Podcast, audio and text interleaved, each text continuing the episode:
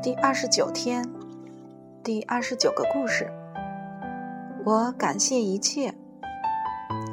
那是一个上午，爸爸在工作，米兰达去上学了。妈妈走到房子外面，看到珍妮弗正在那棵美丽的橡树下荡秋千。经过这些年，那棵树已经长这么高了。他自言自语道：“妈妈面带微笑，走向珍妮弗，问道：‘你好吗，我真爱的小天使？’珍妮弗咯咯的笑着回答：‘我很好，妈妈。’妈妈继续微笑着走到附近一块石头上坐下来，看着珍妮弗荡秋千。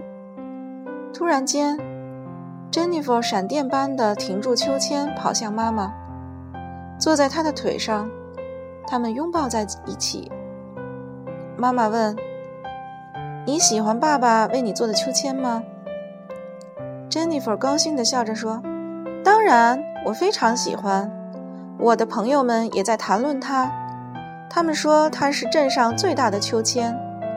妈妈，我真的感到很幸运，有你和爸爸这样的父母。”妈妈和珍妮弗继续嬉笑着。又抱着亲吻在一起。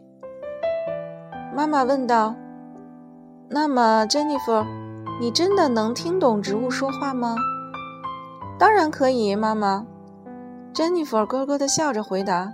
“你不能吗？”妈妈安静了一会儿，问道：“他们在说什么？他们感觉怎么样？”？”Jennifer 深情地望着妈妈的眼睛说：“这些植物和树。”感觉非常好，而且他们全都感谢他们的妈妈。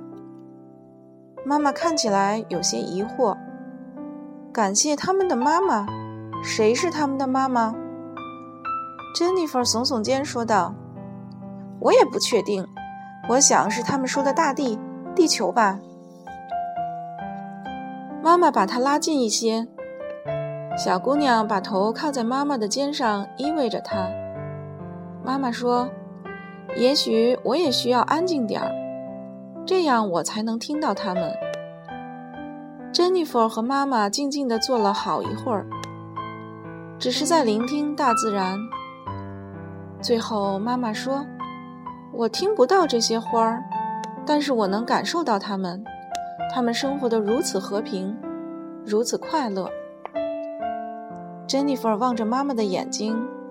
抚摸着她的脸颊，咯咯地笑着说：“是这样了，就是这样听了。”妈妈惊叹于小女儿的反应，她拥抱着她，亲吻她。